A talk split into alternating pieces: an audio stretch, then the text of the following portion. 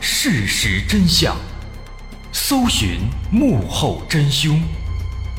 欢迎收听《绝密档案》。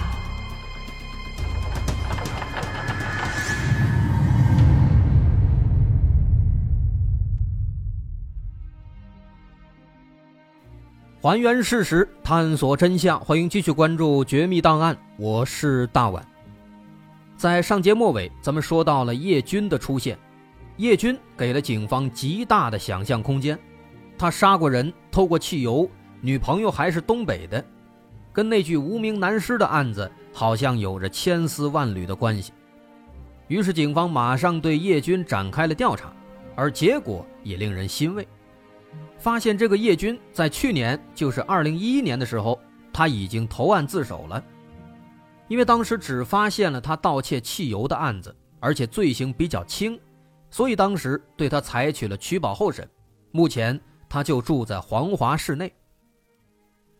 但这个叶军根据那个吸毒的刘某的供述，说他还涉嫌杀人，因此警方首先对叶军展开了跟踪调查。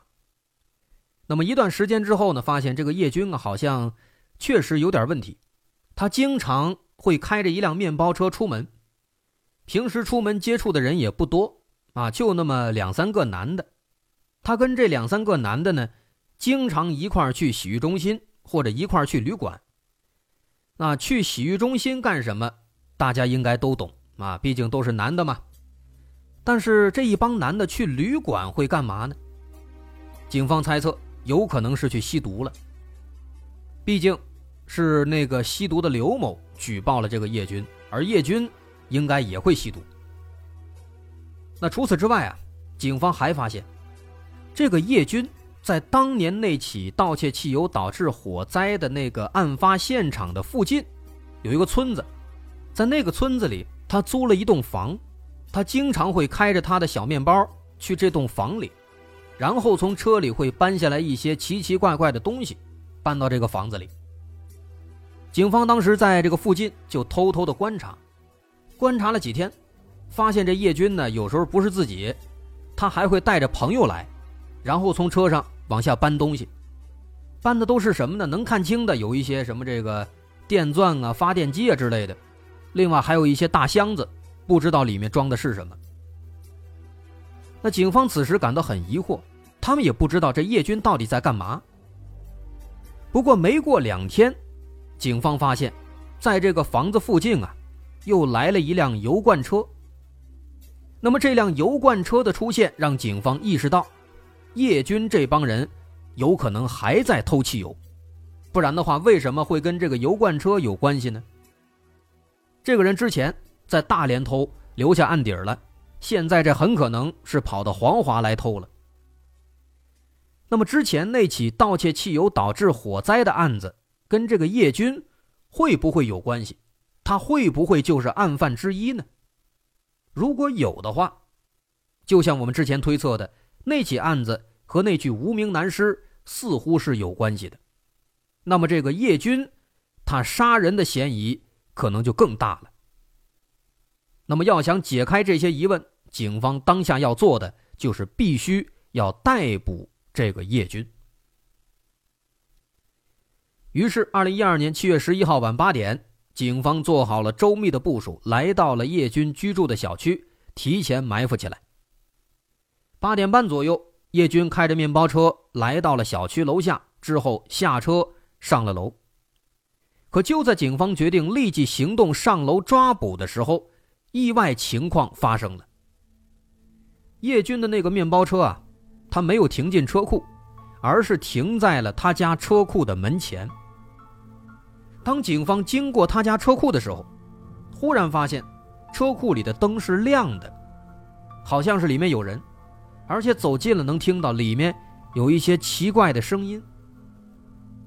但是叶军的车在外面停着，没有开进去，这说明车库里是没有车的。那么车库里面会有什么东西呢？于是警方贴近车库仔细的听了听，发现这里面，竟然是。机械机床发出的一些正在发动的声音，这很奇怪呀。叶军的车库里为什么会放着机床呢？而且大晚上的，这机床还在运作，这是在干嘛呀？在做什么东西呢？警方当机立断，立刻就敲开了车库大门，打开一看，在里面果然有一台机床，这个机床正在运作，在旁边还有两个男的在忙活。而当警方看到机床里加工出来的东西的时候，顿时吓了一跳啊！只见一把一把的做工精良的手枪和步枪摆在旁边的桌子上，在地上还放着改装过的五连发霰弹枪、一把弩箭和一把仿六四式手枪和大量的子弹。最终，警方在这儿搜出了制作完成的枪支十把，各种子弹约六百发。这样惊人的发现，着实让警方是目瞪口呆呀。这个叶军，他看来不光吸毒，不光偷油，还私自违法制造这些枪支弹药。他到底要干嘛呢？不管他要干嘛，吸毒、非法制造枪支弹药，这必须要抓起来。而抓的过程呢也很简单，他在楼上嘛，警察在楼下，这叫瓮中捉鳖。抓住以后呢，就开始审，审的过程也挺顺利。叶军表现得非常坦诚，他承认自己吸毒，也承认私自制造枪支弹药。但是当警方问他有没有杀过人的时候，他却是连连摇头，矢口否认。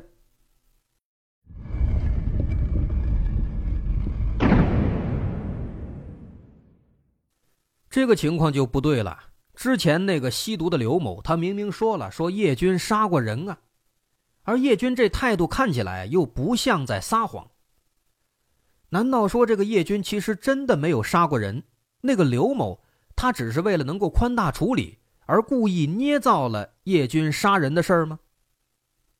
于是警方再次回头去找那个刘某，而这一次呢，刘某的说法跟上次果然不一样了。他说自己其实也记不清了，毕竟当时他们都在吸毒。啊，意识不太清晰。叶军当时说的可能是自己杀过人，也可能说的是叶军的朋友杀过人。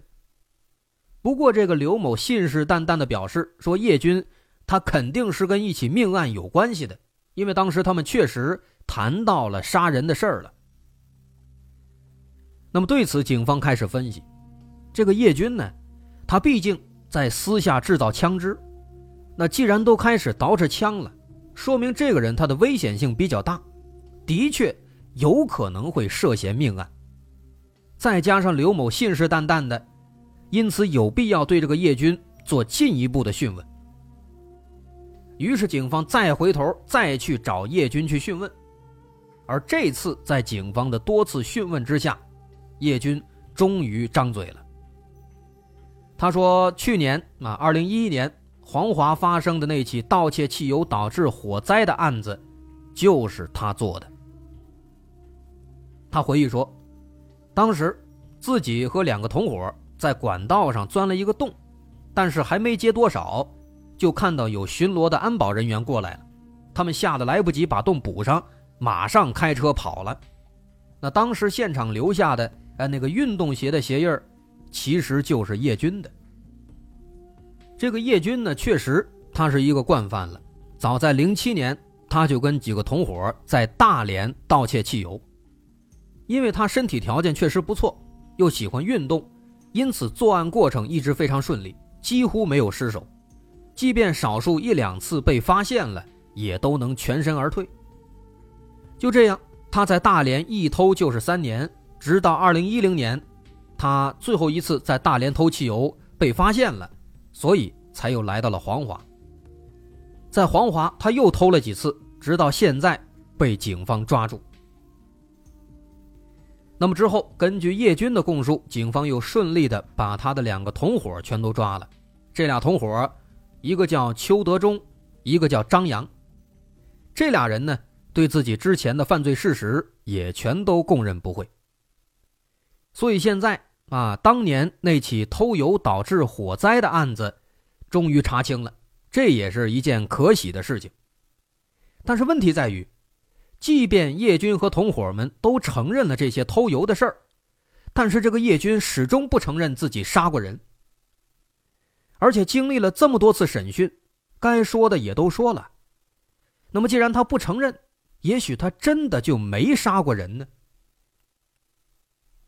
但这个情况让警方感到非常头疼。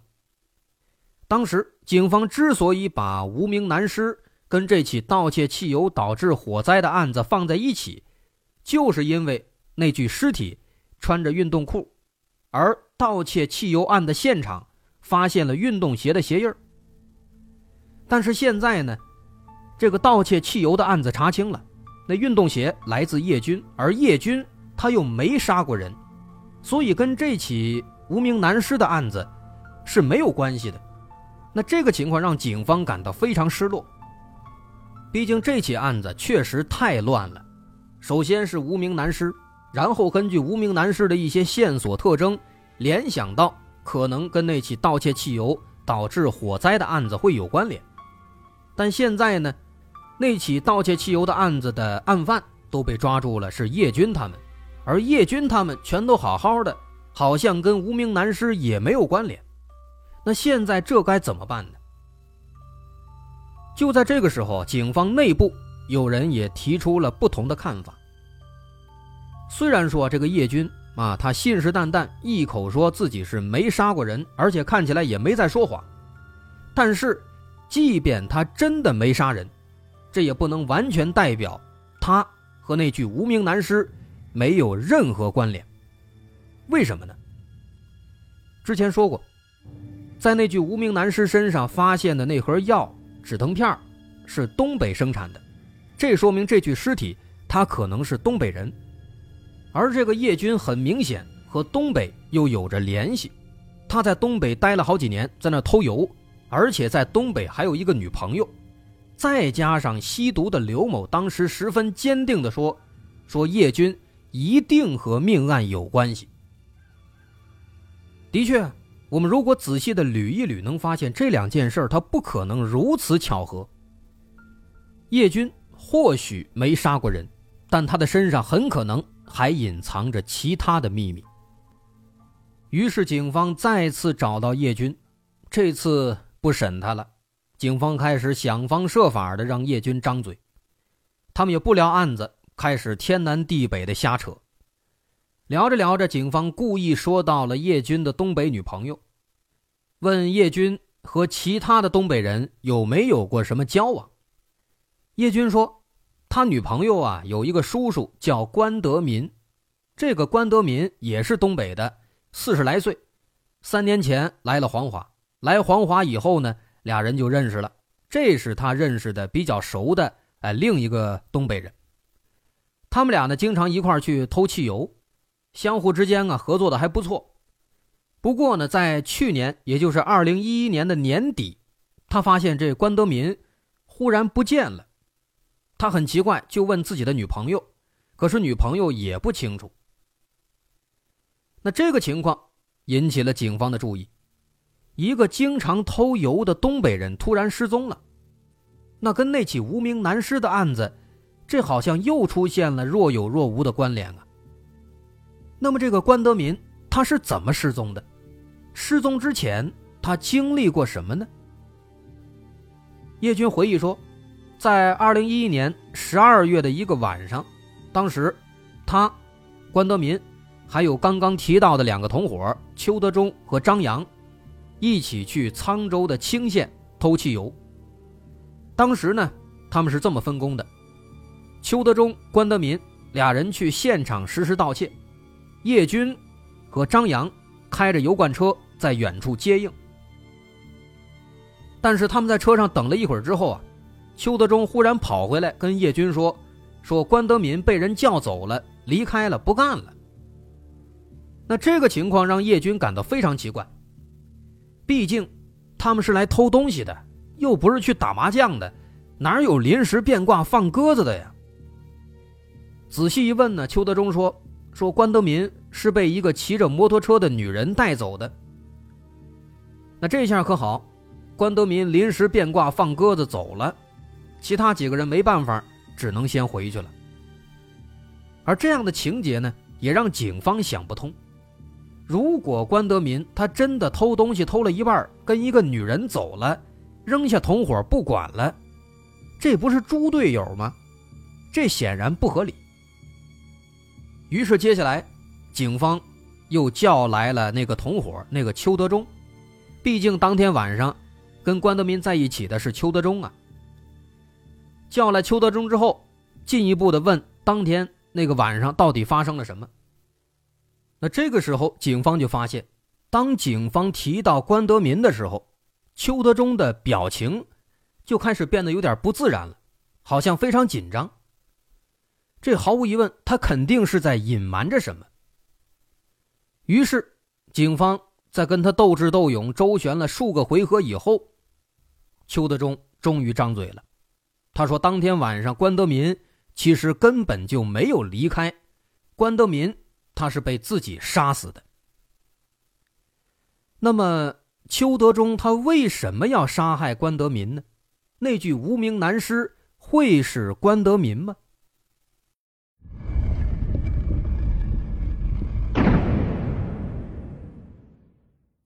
首先，为什么要杀害关德民？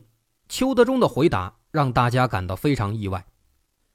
他说：“因为那天晚上关德民要开车撞死他，让他吓得够呛。毕竟关德民平时喜欢运动，身体强壮啊。本来邱德忠的心里啊有点怵他，再加上那天晚上呢，关德民的行为让他感到非常可疑。说当时他们俩在车里坐着。”关德民呢，就非让他下车去看一看车后面是不是有东西。结果邱德忠一下车，关德民就开始倒车，差点给他撞倒。这让邱德忠非常害怕，认为关德民是要杀害自己。于是当时在外面，他就一狠心，决定先下手为强。上车以后，突然拿出铁锹，不断的击打关德民的头部，就这样杀死了关德民。之后，他在附近挖了一个坑，把尸体埋了进去。然后他又回到油罐车上，跟同伙说：“说关德民被人接走了。”那么到这儿，可以说这案子水落石出了。但是细心的警方认为，邱德忠的说法有漏洞。首先，这关德民是谁呀？他是叶军的女朋友的叔叔，也是他们的同伙。这关系还是比较密切的，而且警方也问叶军了，叶军说他们几个之间啊没有发生过矛盾冲突。那么既然没有矛盾冲突，关德民要开车撞死邱德忠的动机又是什么呢？从常理上讲，这是不太可能的。因此，警方认为邱德忠他在撒谎。于是再次对他展开讯问，而这一次。邱德忠的说法果然又变了。他说，在跟关德民认识以后啊，关德民处处看不上自己，总是有意无意的开玩笑，说你再这样，我弄死你啊！而且每次呢，表情非常狰狞，这让他非常害怕。但是呢，都是同伙，而且这关德民确实身高体壮，他也没有办法打击报复，就只能忍气吞声。但是这个说法呢，显然又跟叶军刚才说的产生矛盾了。叶军刚说了，说几个同伙之间没有矛盾啊。于是警方又去找了叶军，叶军这次呢又变卦了，说的又不一样了。他说之前自己说谎了，其实啊，他在关德民被害几天之后就已经知道了这个杀人经过。叶军说，说关德民和邱德忠的确。互相看不上，几乎每次见面都会吵吵闹闹的。而关德民呢，脾气暴躁，总是对邱德忠破口大骂。而且关德民他患有偏头痛，如果不及时吃药，一犯病骂得更难听。但是叶军认为，这个关德民他脾气再暴躁，按理说也不至于威胁到邱德忠的生命安全。那么，为什么俩人的矛盾会如此激化，最终会走到这一步呢？这一点其实叶军他一直也无法理解。于是，警方又去找了邱德忠，啊，这个案子来回问，来回找，而且不难发现这几个嫌犯啊，满嘴谎言，谎话连篇。不过这次呢，这邱德忠终于说出心里话了。他说，当年因为吸毒认识了叶军，又通过叶军认识了关德民，但是他自己也没想到，自己跟关德明啊，确实脾气对不上，天天吵架。直到那次去青县。偷汽油的前一天，关德民还威胁邱德忠呢，那这让邱德忠又害怕又生气。于是，在偷汽油当天，他就趁着自己吸毒以后神志不清，壮着胆子用铁锹拍死了关德民。但是因为吸毒吸太多呀，导致他整个的杀人过程一直都是迷迷糊糊的。的确，长期吸毒啊，会导致人的性情发生变化。可能会出现过激的行为，但是这并不是他犯罪的理由。故意使自己陷入醉酒或者幻觉等等类似的状态，从而借此机会实施犯罪，在刑法上这叫原因自由行为。这种情况本质上是在故意利用自己丧失刑事责任能力之后的这个状态去犯罪，妄图以此来规避法律制裁，就好像说有人杀人了。然后警方一查，他说那时候自己精神病犯了，但实际上他是故意这么做的。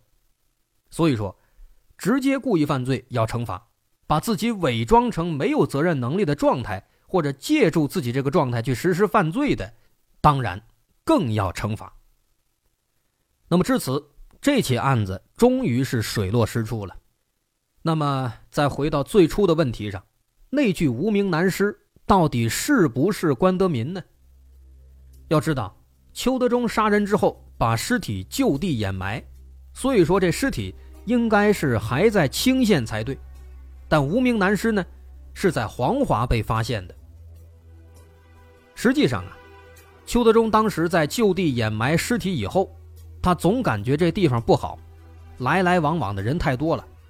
于是两天以后，他又连夜开车去了清县，把那个关德民的尸体挖出来了，又给埋到了黄华。也就是后来发现无名尸体的哎，那片都是苍蝇的土地上。那至于那只手电筒呢，其实是他转移尸体的时候给扔进去的。那为什么半年过去了，手电筒仍然还亮呢？警方推测可能是挖土的时候哎不小心碰到那个手电筒的开关了，给打开了。那在转移了尸体之后，邱德忠后来感觉啊自己是对不起关德民。于是又花了一百多块买了纸钱，给他烧了。只可惜啊，他这个良心发现的太晚了，等待他的没有被害者的谅解，只有法律的制裁。好，我是大碗，这起绕来绕去啊，嫌犯满嘴谎话的案子，确实有点乱，建议大伙儿放慢了听。好。这回咱们就说到这儿。如果您喜欢，欢迎关注我们的微信公众号，在微信搜索“大碗说故事”，点击关注即可。那么咱们下回再见。